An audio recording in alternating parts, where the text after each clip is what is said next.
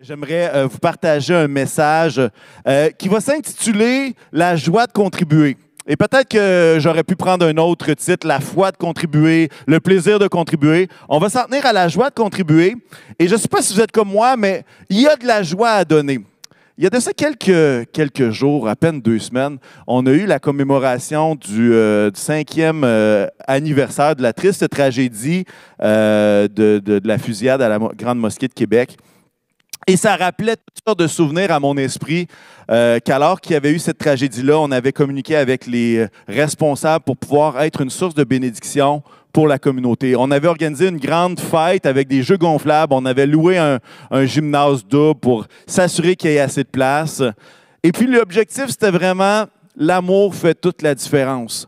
Et, et, je me rappelle encore, et même si cinq ans, je me rappelle comme si c'était hier, euh, les gens de l'Assemblée qui ont fait des sacrifices pour que ça, ça ait lieu. Et on n'avait aucune idée de combien de personnes allaient se pointer à cette initiative-là. Mais en fait, il y a plus de 300 enfants. En fait, c'est probablement quelque chose comme 350 enfants qui sont venus avec leurs parents, avec leurs grands-parents. C'était plein de monde. Et on a vu des sourires là envers cette communauté-là. Et, et à quelque part, L'idée de donner, c'est exactement ça. C'est cette liberté-là de pouvoir dire Wow, je veux me donner moi-même afin qu'il y ait quelque chose qui avance, afin d'être une source de bénédiction. Et, euh, et, et, pour être très honnête avec vous ce matin, mon but, ce n'est pas de faire un speech de motivation. Mais j'aimerais qu'on puisse, et là, si vous avez votre Bible pas trop loin, c'est le temps d'aller chercher votre Bible format papier, euh, parce qu'on va, on va étudier deux textes, ben, un texte en principal, euh, puis euh, quelques autres passages, et ça se retrouve dans 1 Corinthiens et 2 Corinthiens. Alors, si vous voulez tourner avec moi dans 1 Corinthiens 16, on va vraiment étudier l'idée d'une collecte que l'apôtre Paul va demander à ses, aux gens de Corinthe, à l'église de Corinthe. Alors, vous avez votre Bible, vous êtes dans 1 Corinthiens 16, et j'aimerais que vous puissiez remarquer la simplicité et Paul qui parle au niveau de la logistique. Il va dire la chose suivante au verset 1 à 3, vous allez la voir à l'écran. En ce qui concerne la collecte en faveur des saints, faites, vous aussi, comme je l'ai prescrit aux églises de la Galatie, ça, ce n'est pas leur église, c'est d'autres églises, que chacun de vous le dimanche mette de côté chez lui ce qu'il pourra, en fonction de ses moyens, afin qu'on n'attende pas mon arrivée pour récolter les dons. Quand je serai chez vous, j'enverrai avec des lettres ceux que vous aurez choisis pour porter vos dons à Jérusalem. Une communication de l'apôtre Paul qui est simple. Hey, je vous ai parlé de ça. Hein? Mettez l'argent de côté pour qu'on soit prêt à l'envoyer à qui? Ben, aux chrétiens de Jérusalem qui étaient dans une forte détresse. Et là, j'ai fouillé cette semaine parce que j'étais curieux de savoir, un Corinthien puis deux Corinthiens, c'est quoi? C'est-tu cinq ans de différence entre les deux? C'est-tu six mois? C'est-tu dix mois? C'est-tu dix ans? C'est quoi l'espace de temps entre la première lettre aux Corinthiens et la deuxième lettre aux Corinthiens? Et je me suis rendu compte que l'espace de temps entre les deux est à peu près de huit mois, selon les commentateurs. Donc, c'est peut-être un an, mais fort probablement en bas d'un an. Donc, l'apôtre Paul, dans la lettre à un Corinthien, va dire en deux phrases ce qu'il a besoin de dire pour la collecte. Et maintenant, on se retrouve huit mois plus tard, peut-être dix mois, peut-être douze mois. Et voyez qu'est-ce que l'apôtre Paul va dire dans 2 Corinthiens 8. Et là, je vous invite à tourner avec moi, c'est important. On va lire plusieurs passages ensemble. Tournez avec moi dans 2 Corinthiens 8, versets 1 à 12. Alors, j'espère que vous y êtes. Verset 1. Par ailleurs, frères et sœurs, nous vous faisons connaître la grâce que Dieu a accordée aux églises de la Macédoine. Ce n'est même pas les églises de la Galatie qui parlaient. Au milieu même de la grande épreuve de leur souffrance, leur joie débordante et leur pauvreté profonde les ont conduits à faire preuve d'une très grande générosité. Je l'atteste, ils ont donné volontairement selon leurs moyens et même au-delà de leurs moyens. Et c'est avec beaucoup d'insistance qu'ils nous ont demandé la grâce de prendre part à ce service en faveur des saints. Ils ont fait plus que ce que nous espérions et là, je, pourrais faire un message sur le prochain euh, bout de texte, là, mais on, va le lire vite. Car ils se sont donnés d'abord eux-mêmes au Seigneur, puis à nous par la volonté de Dieu. Nous avons donc encouragé Tite à parachever chez vous aussi ce geste de générosité, comme il l'avait d'ailleurs commencé. De votre côté, vous avez tout en abondance, la foi, la parole, la connaissance, le zèle à tout point de vue et l'amour pour nous. Faites en sorte que la même abondance se manifeste dans cet acte de grâce. Je ne dis pas cela pour donner un ordre, mais pour éprouver la sincérité de votre amour par l'exemple du zèle des autres.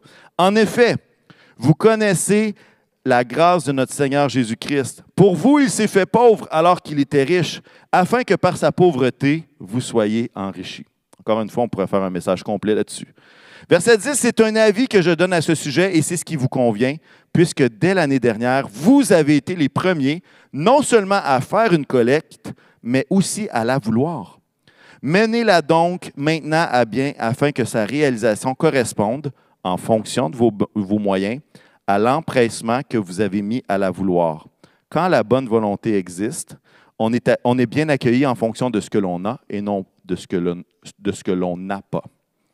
Et là, on voit un texte qui est fort intéressant et que j'ai. Le, résumé de ce texte-là, pour moi, c'est riche en volonté. Qu'est-ce que ça veut dire, ça? C'est que l'apôtre Paul va parler de l'Église de Macédoine, à quel point ils ont donné volontairement, que c'est avec beaucoup d'insistance qu'ils ont demandé la grâce de participer.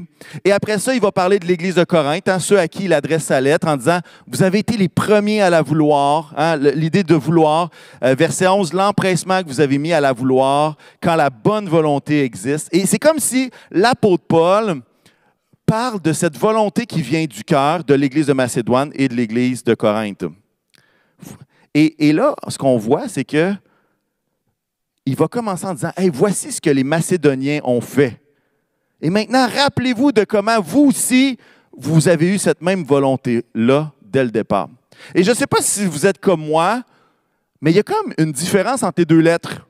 Le premier épître, c'est comme très simple, c'est logistique. C'est, regardez, cette collecte-là, vous en avez parlé, mettez-la de côté, il y a quelqu'un qui va venir, puis on va l'acheminer, ça va être parfait. Mais là, on voit dans, dans 2 Corinthiens, il commence avec les Macédoniens. Après ça, il leur fait le souvenir de qu'est-ce que c'était leur volonté initiale. Il va apporter un élément théologique avec Jésus-Christ qui s'est fait pauvre alors qu'il était riche. Et après ça, il va euh, susciter l'idée que, hey, regardez là, c'est vous qui l'avez demandé, menez-la à bien. Et je ne sais pas si vous constater la différence, mais dans 1 Corinthiens 16, c'est deux phrases. Et puis, dans 2 Corinthiens, l'apôtre Paul va prendre deux chapitres complets sur la collecte et euh, chapitre 8 et chapitre 9. Et si vous voulez fouiller cette semaine, vous regardez le chapitre 10 et l'apôtre Paul, pendant un chapitre au complet, va faire la défense de son ministère. Et là, on dit, oh, attends un peu là. Oups, il y a quelque chose qui s'est passé dans ces huit mois-là. Il y a quelque chose qui s'est passé et on peut sentir une certaine opposition. Et j'ai trouvé un article intéressant d'un dénommé Stanchke qui tentait de découvrir certains obstacles à donner pour les chrétiens d'origine grecque, hein, les gentils, comme ils sont appelés parfois, Gentiles en anglais. Voici quelques éléments culturels à considérer. Et là, c'est des hypothèses, mais quand même, c'est pour réfléchir. En fait, dans la culture gréco-romaine, la charité envers des étrangers ne semblait pas être un acte vertueux digne de recevoir l'honneur des dieux, des divinités. Et culturellement, à cause de ça, les gens donnaient principalement à ceux qui pourraient leur redonner quelque chose en retour. Ils donnaient parce que ça donnait un sens de pouvoir et un rôle quasiment de maître employé alors qu'ils avaient fait une contribution. Il y avait comme une redevance par la suite. Et pour eux, c'était comme ça. Ils donnaient, mais ils recevaient la gloire. Et l'apôtre Paul va leur dire quoi? Il va leur dire, regardez, vous donnez à des inconnus et toute la gloire revient à Dieu. Quelque chose qui était complètement contre-culturel à cette époque-là. Il y a certains historiens qui vont même relater que dans la littérature des écrits des auteurs de cette époque-là, plusieurs Grecs trouvaient les Juifs paresseux. Vous dites, ah ouais, comment ça qu'ils étaient paresseux? Bien, en fait, lorsqu'ils observaient strictement le sabbat, qu'il y avait une journée complète sans rien faire, les autres voyaient ça et disaient, bon, c'est qu'ils sont paresseux. Et à quelque part, vous savez, quand quelqu'un demande de l'argent puis qu'il est paresseux, qu'est-ce qu'on a le goût de dire? Ben, travaille plus fort puis ça va bien aller. Ben, il y avait cet a priori-là euh, que l'auteur de l'article nous euh, mentionnait. Et finalement, troisième chose intéressante, il semble y avoir une attitude anti-juive à Corinthe. Anti-juive. Hein, c'est pas nouveau, hein? C'est pas nouveau l'antisémitisme. Et là, je parle d'un contexte ambiant, pas strictement dans l'Église, mais ambiant. Et on voit une trace de ça à Corinthe, dans Acte 18. Vous n'avez pas besoin de tourner, restez avec moi dans 2 Corinthiens. Mais Acte 18, 17 va dire ceci. Alors tous les Grecs s'emparèrent de Sosthène, le chef de la synagogue des Juifs, et le frappèrent devant le tribunal sans que Galion, qui était le préfet ou le, responsable de l'époque, ne s'en soucie. Alors, ce qui se passe, il y, a, quelque chose dans la ville, il y a comme une émeute, puis là, ils ramassent le, chef de la synagogue, ils se mettent à le battre, puis les gens n'en ont rien à faire. C'est comme, c'est des Juifs. Et est-ce que ça veut dire que tous les chrétiens de cette église-là étaient dans ce mode-là? C'est pas ce que je dis. Mais je fais juste dire qu'il y avait une réticence qui pouvait être culturelle et qui explique un peu peut-être pourquoi 1 Corinthiens 16 et 2 Corinthiens 8, 9, 10 n'ont pas le même discours. Et qu'est-ce que ça nous dit aujourd'hui? En fait, ça nous dit que ce n'est pas nouveau d'avoir une vive envie de donner sur le coup et qu'après des obstacles culturels, personnels, refroidissent notre envie. Et là, j'aimerais avoir votre participation sur le chat et même euh, notre responsable des médias sociaux. S'il y a des gens qui écrivent sur YouTube, pouvez-vous le, réécrire sur notre page euh, Facebook? Je vais les regarder ici. Mais j'aimerais vous poser une question et, à quelque part, j'aimerais que vous puissiez me donner des pistes. La question est la suivante. Quels pourraient être des obstacles dans notre société, dans notre contexte, à donner? Qu'est-ce que ça pourrait être des obstacles réel à donner, qui nous empêcherait ou qui nous refroidirait de le faire.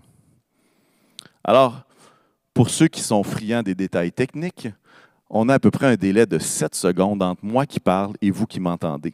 Alors, je comprends que les commentaires ne seront pas immédiats, mais 7 secondes, ce n'est pas si long que ça.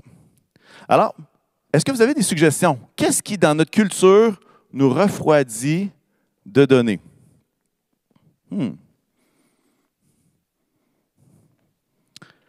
José, une personne va parler de perte d'emploi. Oui, perte d'emploi peut être un, facteur. Il y en a qui vont parler, euh, une autre personne, une perte d'emploi. Euh, il y en a qui vont parler aussi de peut-être, ben, je ne veux pas me mettre dans le trouble. J'ai peur de manquer de quelque chose.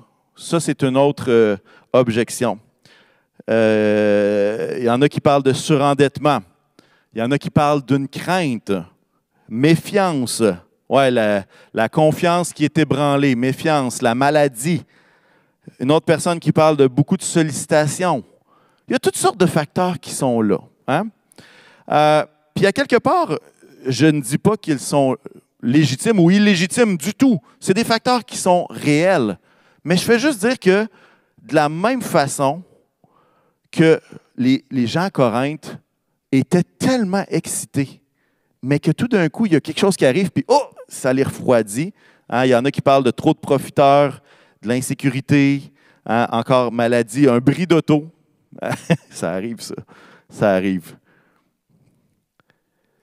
L'apôtre Paul, et si on continue notre lecture, surprise financière, les frais qui augmentent partout.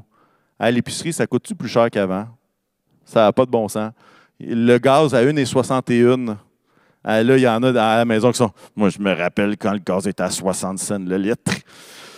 Euh, ça fait un petit bout, mais pas si longtemps que ça, hein, quand même. Ça fait pas, ça fait pas quatre siècles. je me rappelle d'avoir gazé à ce prix-là. Euh, et à quelque part, je ne me considère pas si, euh, si vieux. Quoique, quoique, bon, en tout cas.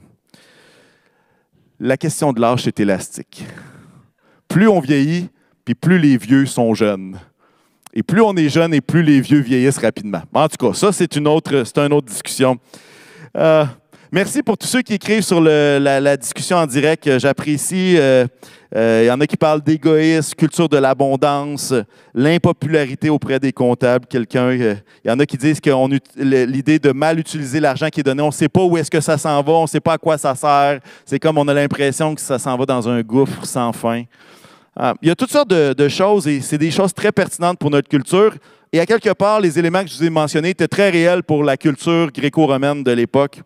Et même euh, notre ami euh, Paul, euh, l'apôtre Paul, va parler juste au verset suivant. On a fini la lecture au verset 12. Il va dire, au verset 13 à 15, il va dire la chose suivante. En effet, il ne s'agit pas de vous exposer à la détresse pour en soulager d'autres, mais de suivre un principe d'égalité.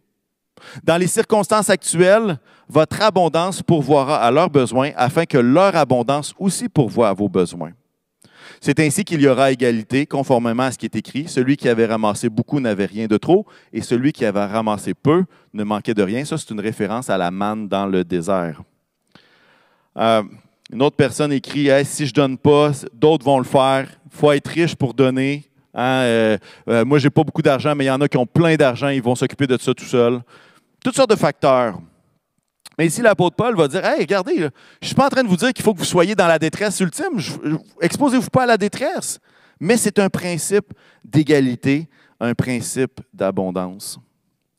Puis, en fait, peut-être que vous êtes au courant, mais moi, j'étais très curieux de fouiller qu'est-ce que Paul dit au niveau théologique pour encourager les Corinthiens à donner. Et, c'est intéressant, c'est très intéressant. Hein? Dans un Corinthien, il ne dit pas ça du tout. Mais dans deux Corinthiens, il va dire, au verset 9, si vous l'avez devant vous, lisez ça là, avec moi. En effet, vous connaissez la grâce de notre Seigneur Jésus-Christ. Pour vous, il s'est fait pauvre alors qu'il était riche, afin que par sa pauvreté, vous soyez enrichis. Et c'est l'aspect de Christ qui qui s'abaisse pour venir sur terre, afin que chacun de nous puisse avoir cette richesse dans le Seigneur, cette richesse de la vie éternelle, cette richesse de la vie abondante en Jésus-Christ. Mais il va le dire en une phrase aux Corinthiens, mais j'aimerais qu'on puisse aller plus loin là-dessus, avec un autre texte qui va nous faire approfondir dans Philippiens 2. Et ça va dire au verset 5 à 8, que votre attitude soit identique à celle de Jésus-Christ. Lui qui est de condition divine, il n'a pas regardé son égalité avec Dieu comme un butin à préserver, mais il s'est dépouillé lui-même en prenant une condition de serviteur. En parenthèse, ceux qui étaient là la semaine passée, doulos, une position d'esclave. Il a pris lui-même, il s'est dépouillé lui-même en prenant une condition de doulos, en devenant semblable aux êtres humains. Reconnu comme un simple homme, il s'est humilié lui-même en faisant preuve d'obéissance jusqu'à la mort, même la mort sur la croix. Et c'est intéressant de voir à quel point l'apôtre Paul va prendre cela et va l'appliquer en disant, regardez là, considérez quelle est l'abondance que vous avez. Et ayez une attitude identique à Jésus-Christ, en sens qu'il était riche, mais il s'est abaissé afin que nous puissions être riches avec lui, afin qu'il y ait cette égalité-là où est-ce qu'on puisse être avec lui pour l'éternité. Et l'apôtre Paul est en train de dire dans 2 Corinthiens 8 que l'abondance spirituelle mène à la générosité. L'abondance spirituelle mène à la générosité. Il dit, vous avez tout. Vous avez vous êtes riche en connaissance de la grâce. Vous êtes riche en foi. Vous êtes riche en parole. Vous êtes riche en connaissance. Vous êtes riche en zèle. Vous êtes riche en amour. Vous avez tout reçu. Et pour lui, cette richesse-là mène à la générosité. Et il va dire, hein, on a tellement reçu par la grâce de notre Seigneur que notre position, c'est d'être serviteur, esclave de Dieu, tout comme Jésus s'est fait serviteur. Mais pour l'apôtre Paul, donner, ce n'est pas un ordre. Ce n'est pas un ordre du tout. Mais c'est quelque chose de naturel dans la condition d'une personne qui a expérimenté la grâce du Seigneur Jésus-Christ. C'est quelque chose de naturel. Et ce qui est beau, c'est que là, je vous parle un peu de les éléments que l'apôtre Paul va utiliser pour juste aller plus loin dans cette collecte-là. Mais dans 2 Corinthiens 9, et on va le voir assez rapidement, il va partager tous les bénéfices. Continuer, il va continuer de parler de tout ce qui est beau qui peut ressortir de ce geste-là. Et on va y aller rapidement. Je sais que le temps file. Mais si vous avez votre Bible avec vous, tournez avec moi dans 2 Corinthiens 9 et on va lire à partir du verset 6. Et on va faire verset par verset. On va juste commenter rapidement ces différents, ces différents versets-là.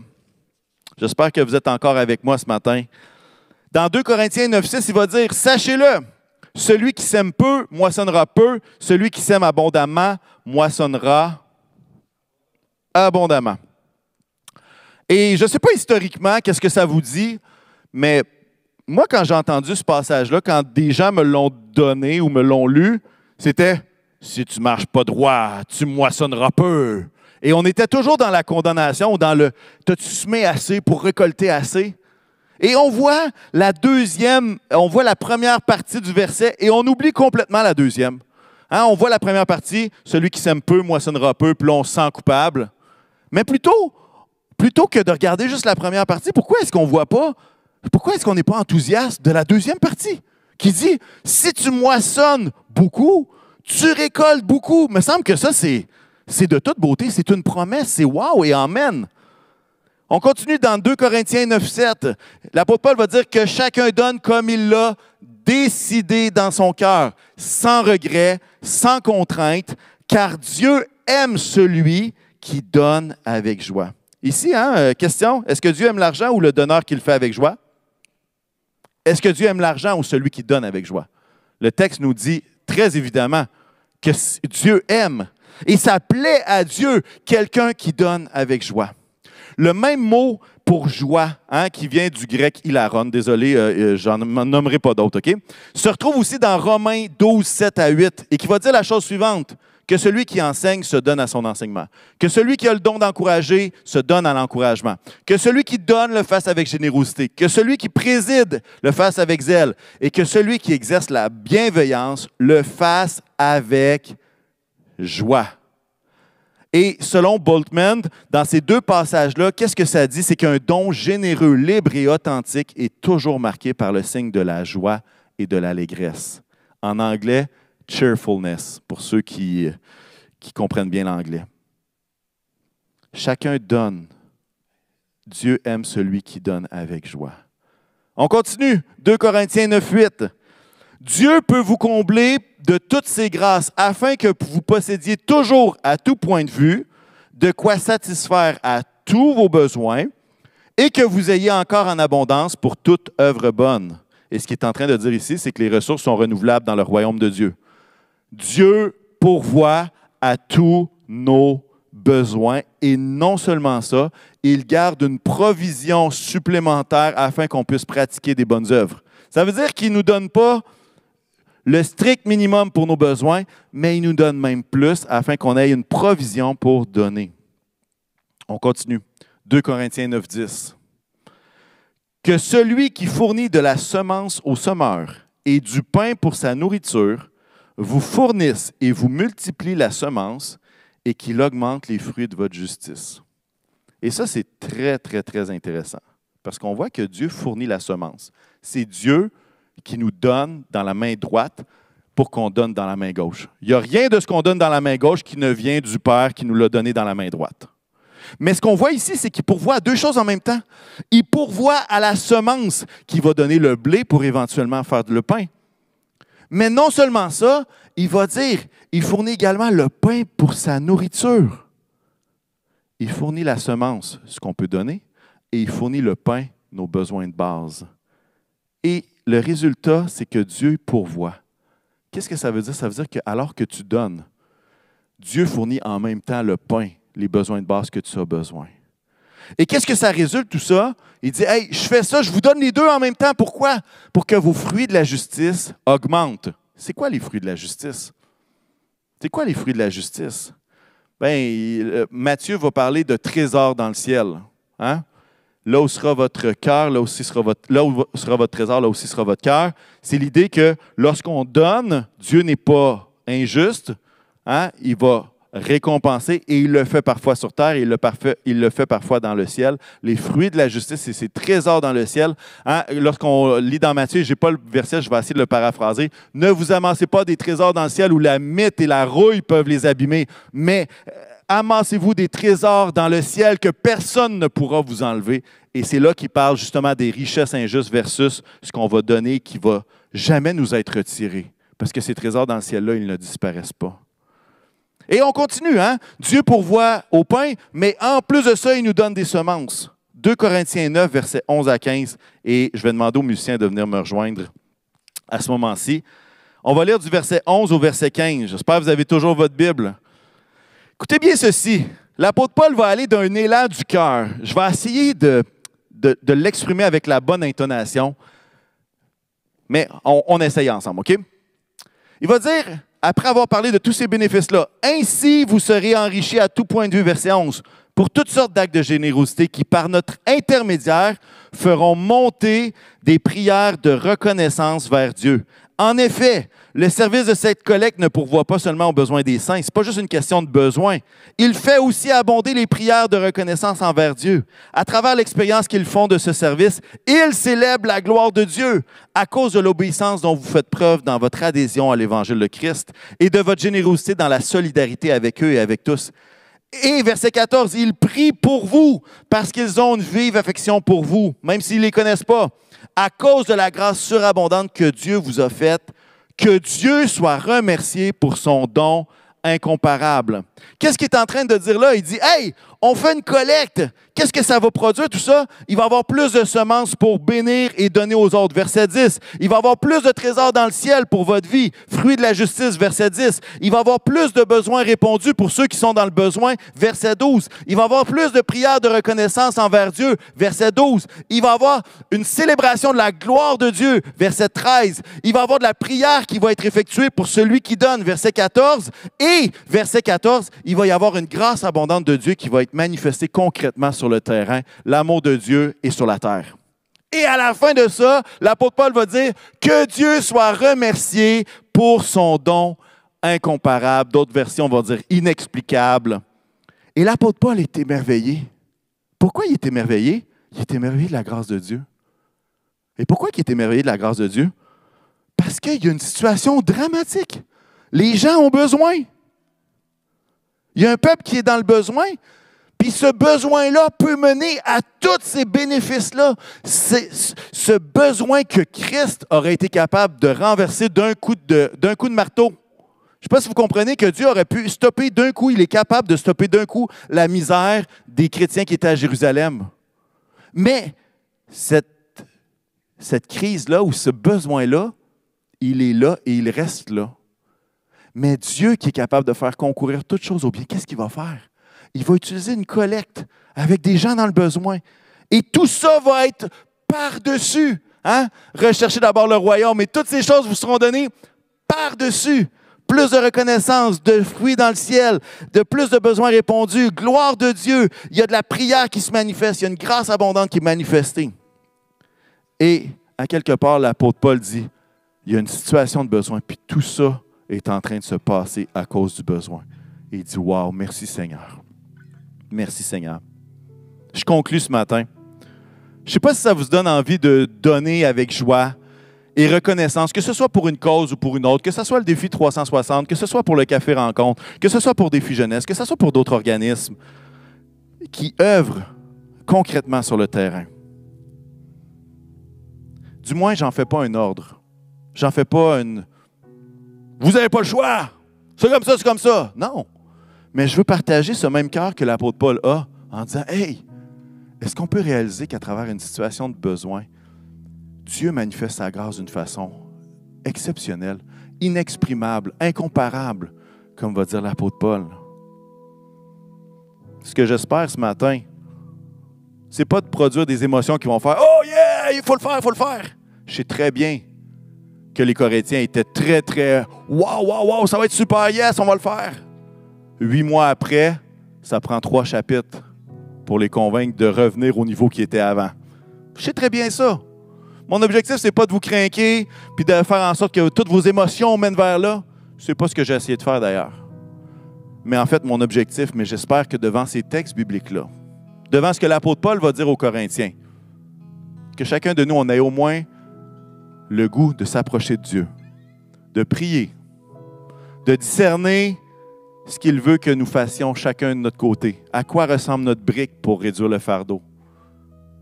De quel montant cette brique-là doit équivaloir pour faire notre part afin de pouvoir joindre la fête, afin de pouvoir joindre les promesses de Dieu, afin de pouvoir, avec les uns et les autres, expérimenter cette joie de faire partie de la solution? Et à quelque part, depuis septembre 2020, en lui, je crois, c'est exactement ça.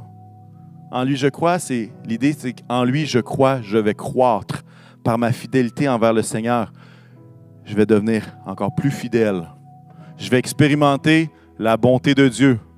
Et il y en a qui partagent des témoignages de générosité sur le, fil. Je ne suis pas capable de toutes lire en même temps. Mon cerveau n'est pas fait pour ça.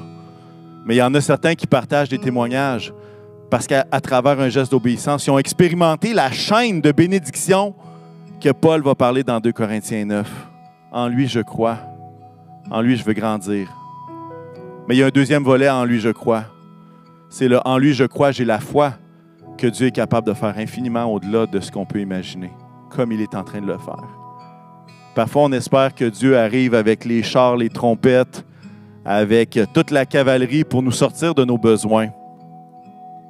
Mais il y a parfois que Dieu fait des miracles qu'on ne reconnaît pas parce qu'on regarde tellement au problème qu'on ne voit pas tout ce qui est fait.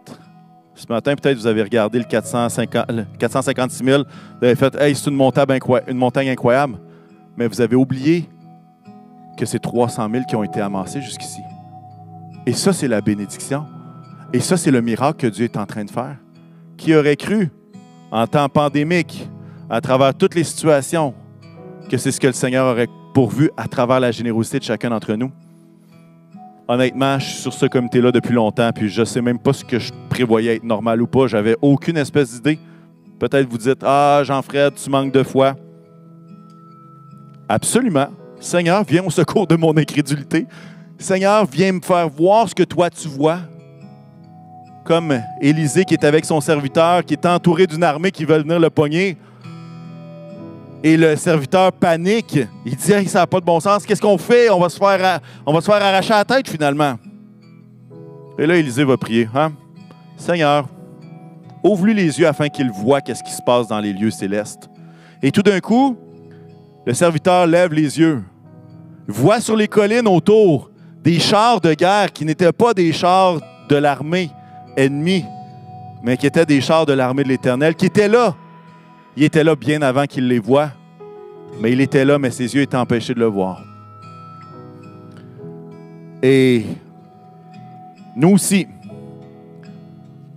il y a des obstacles qui sont là, qui sont culturels, qui sont personnels, qui sont de l'épreuve, des épreuves de la vie, des circonstances, et il y en aura. Mais vous savez quoi? Moi, je crois que Dieu est plus grand que nos circonstances.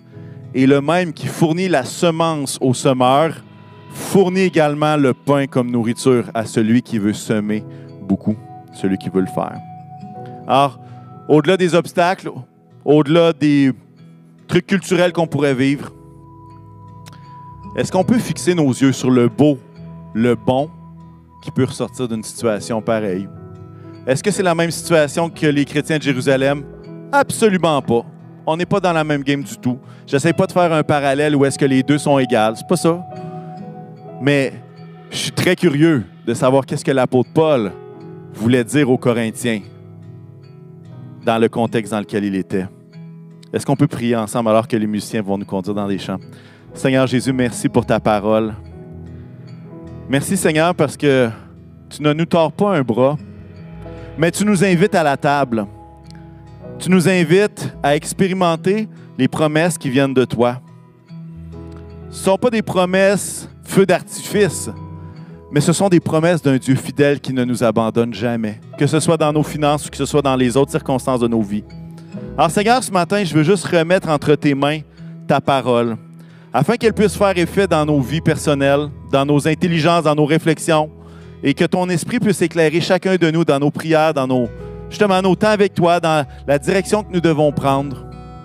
Seigneur éternel, nous te prions que ce soit toi qui pourvois et que tu le fasses avec des feux d'artifice ou pas, c'est toi qui c'est toi qui pourvois.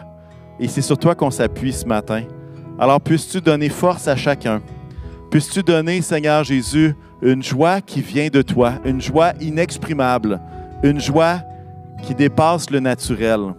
Et Seigneur, qu'à travers, on te remet ce défi 360 entre tes mains.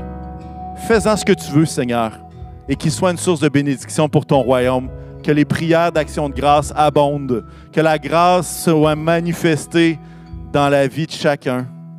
Et Seigneur, que cette idée de la semence et de la récolte qui nous est peut-être éloignée parce qu'on n'est plus dans l'agriculture, ou du moins plusieurs parmi nous, Seigneur, que tu puisses nous montrer cette réalité spirituelle dans chacune de nos vies.